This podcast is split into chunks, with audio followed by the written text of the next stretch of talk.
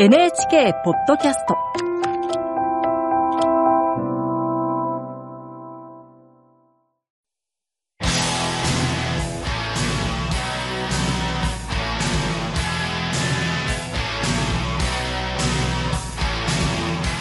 長かったプロ野球オフシーズンもうすぐ終わりまして3日後来月1日には春のキャンプが始まります。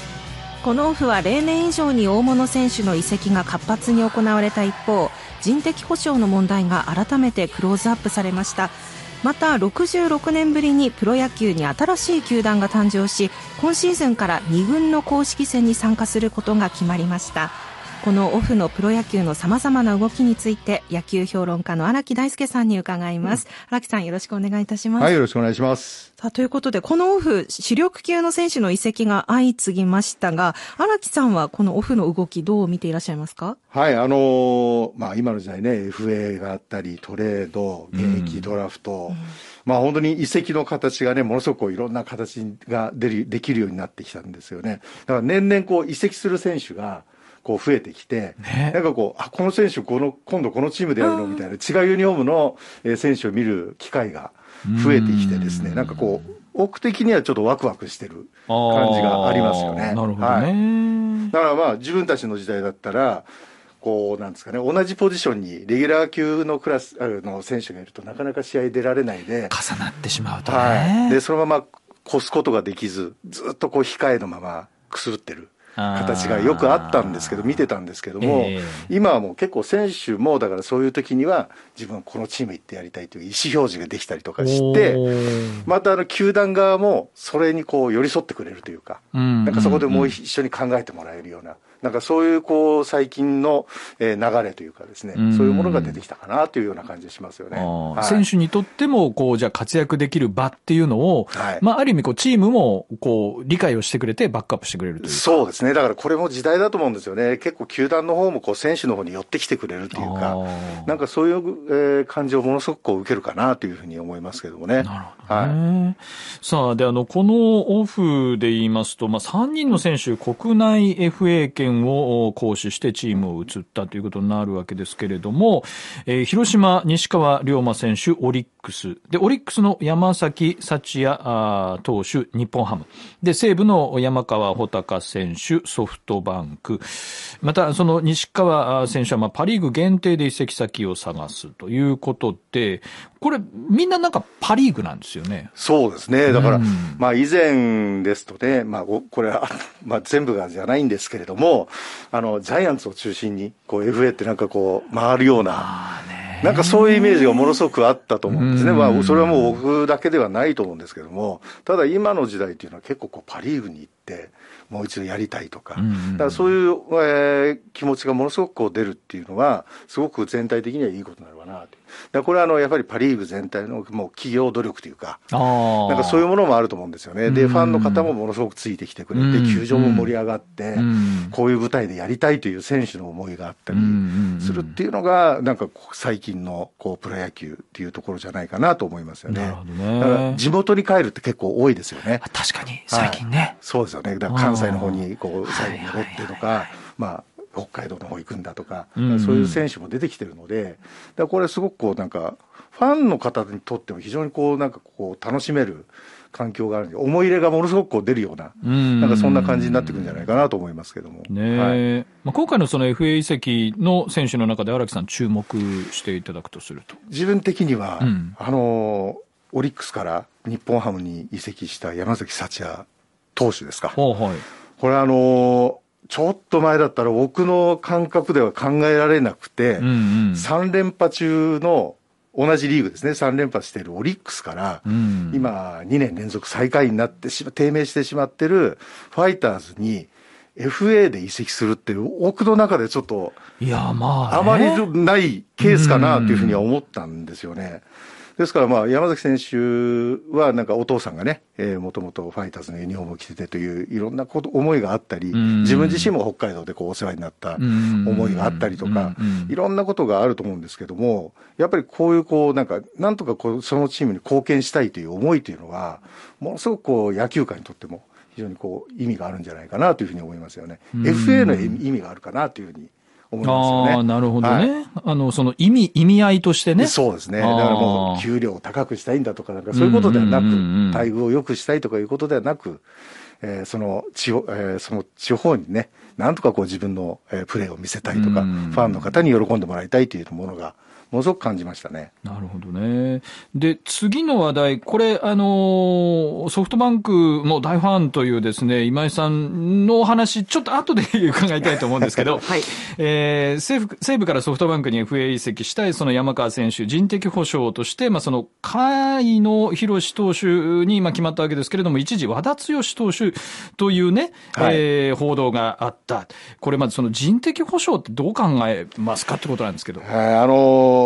ちょっとですね、まあ、こうやって、まあ、人的保障、まあ、こういうルールがあって、えー、これで拒否してしまうとですね、もうなんかルールがこう、ちょっと無意味になってしまうような、なんかそんな感じもあるんですけれども、ただでも、この、今のルールだと、プロテクトする側も、人数がものすごく少ないんですよね。28人という。だこれ一軍の枠しかないわけですね。まあ、ある程度。だからそうすると、やっぱり、レギュラークラスの誰か、えっ、ー、と、年齢がいった人を取るか、それともこう成長株の、こういう選手を抑えとくか、どっちかになってしまうと思うんですね、まあ、そこがまあ一つね、課題だと、はい、だからそういうもので、まあ、球団の方もいろいろ考えていかなければいけないのかなというふうに思ってますけどもね。ね。えー、プロ野球、この今シーズンさまざまな動きについて荒木大輔さんに伺っています。ということで、まあ、そのこの人的保障、そう、なかなかその、まあ、状況として厳しい、うん、状況もあるよっていう中で、荒木さん自身はこれ、どうしていくべきだって考えてますか、はい、まあ、そうですね。今のままの、えー、ルールで言ってしまうと、どうしても今回のようなケースっていっぱい出てくると思うし、もう毎回のように出てくると思うんですよね。で、結局 FA をした選手が結構悪者扱いになるような、なんかそんなケースっていうのもちょっと睨めないかなというふうには思うので、まあ、僕の中だとやっぱりプロテクト、えー、リストのえー、人たちを、まあ、第三者の方がこう確認をチェックするとか、あとは、そうですね、プロテクトの枠をもっと広げて、ある程度のこう一文っていう感じの選手たちはもう完全にプロテクプロテクトできる形を取るとかしていったりしないとなかなか防げる問題ではないのかなというふうに思いますよね。なるほどね。はい、さあ、で、あの、お待たせしました今井さんなんですけれど、はいはい、あの、いや、あの、こんまさにね、そのこのオフのさまざまな動きがあった。で、はい、その中でもやっぱりそのソフトバンクって非常に動きがこう活発で、本当に、本当に心が折れかけた今池大変だったと聞きましたけど。はい。いやもう、あの人の、選手の移動、はい、新しい時代。で、それを前向きに受け止めなきゃいけないっていうことはわかるんですけれども、やっぱり今回のような特にあのプロテクトの問題が出てきてしまうと、もうあまりに心広くありたいと思うんですけど、どうしても、やっぱり複雑な思いがありすぎて、やっぱり出ていくカイド選手もすごく人気がありましたし、なんかやっぱ複雑な思いで素直にじゃあ応援できるかというところになってくると、やっぱりこの制度、なんとかしてほしいなそうですね。だから、僕の中では、やっぱりこう、選手がそういう思いで言ってしまうと、ちょっとなんか FA の意味合いがなんか薄れてしまうというか、はい、なんかこう、ファンの方もなんか快く、まあ、今お話ありましたけれども、はい、やっぱり快くこう選手を送り出したり受け入れたりっていうことができてこないっていうのは、はい、ちょっともう少しやっぱりこう球団側が12球団も揃って、えー、もう一度こう話し合う問題じゃないかなというふうには思いますよね。ぜひね、ちょっとなんとかしてほしいなと。だからなんかね、あの、あまりお金お金ってなんかよくないんですけれども、人ではなく、お金であったり、そういう権利であったり。ですね。はい。やっぱり気持ちの部分がね、どうしてもやっぱありますからね。そうですね。だから、まあいろんな考えがあって、まあ今のようなこうルールになったんでしょうけれども、なんかやっぱりこれだけ問題が出てきてると、やっぱりやっぱりもう一度、今一度こう考えなければいけないところに来てんじゃないかなというふうには思いますよね。はい。そしてね、今井さん、その、もう一つやっぱソフトバンクっていうと、はい、まあその、いわゆる戦力外通告、この動きも活発でしたね。これもショック。そうですよね。そう思います。いや、もう上、上林選手も森選手も、もう人気も実績もある選手で、はい、もう娘はやっぱり、あの、まあ、柳田選手の第一のファンなんですけど、はい、上林選手も大好きで、やっぱもう家族中で衝撃。え、ちょっと待って何が起きたのっていう。だと思います、ね、あの、報道でした。もうこれからも期待できるこういうのっていうのは、あの、監督が決めるんでしょうか？それともフロントが決めるんでしょうか？国母監督が来て喜んで監督一存でもないと思いますね。で、球団側も、まあ、この選手どうだろうかみたいな感じは当然監督には降りてると思うんですよね。そうでないとちょっとなかなか厳しい問題が。で、今回のソフトバンクのメンバーだと、ほぼほぼレギュラーというか、一軍選手でいますから、名前が出た瞬間に他の球団がすぐ取りに行けるような、それだったらくれみたいな感じの、えー、選手たちばっかりなので、だからかなりこう、まあ見ていて、ソフトバンクの、多くの中ではソフトバンクの焦りというか、焦りですやっぱりいいところまで行って、ここのところ、オリックスに全部やられてしまっているので、なんとかしなければいけないという思いが、こういう形に出てしまったのかなと、しまったって変な言い方ですけどね。こういう動きになって、また、ちょっと新たなね、そうですね。もうこうやって。いやもう選手への刺激であったり、なんかそういうものっていうのはものすごくあると思うんですよ。ですから、でもこれも一つ、まじ、今年また同じように去年のあの巨大戦力になったっていうところで、うあの勝てなかったっていうのがありまして、はい、今年がまたこういういろんな試みをしたんだけれどもまたうまく回らなかったってことになるとちょっとかなりね厳しい面出てくると思うんで。じゃあまあでも逆に選手が残ってる選手があの奮起ですね。選手を奮起させたいという思いだと思うんですよね。はい。活躍して。やってるんだからもうみんなで頑張ろうよみたいな感じだと思うんですけどね。ただ僕はその中にいないのでちょっとわからないんですけども、あくまでも想像になってしまうんですけども。もうファンはぜひそれを期待したいと思います。だからもうそれしかない。やっぱり球団側からすれば勝利を、勝利を重ねて、ファンの方にこう喜んでもらいたいという思いは絶対なので、その辺は絶対強いと思うんですけどもね。一方でね、その戦力外通告受けた選手、どんな気持ちなのかって、あの、実はその荒木さんも現役時代にもそのヤクルトから戦力外通告を受けた、横浜に移籍というご経験もあるわけですけど、これ選手にとってはどうなんですか？ええー、まあ、ものすごくショックはありますよね。そうですよね。はい。で、その球団になんかは、まあ、感謝の気持ちっていうのは当然持ってますし、うんうん、えー、気持ち、思い入れはあるんですけども、やっぱり心の底には、見返してやりたいという、うん、自分はだからまだできるんだという思いで、他の球団に行きます。でもそのパワーも大事ですよね。はい。ですから体なんかもものすごく動く感じがありますよね。今まで以上に。だから現役の時に僕一緒にプレーをしていたトマシノという内野手がいたんですけども、はいはい、彼も同じような経験してカープに移ったんですね。そしたらヤクルト戦の時の打率がものすごいんですよ。うわいややってるわっていうような感じですね。だからそういうことっていうのも十分に起こりうるので、この、なんていうんですかね、その選手のこう、変なモチベーションってこういうの言うんですかね、言葉が合ってるか分かんないんですけど、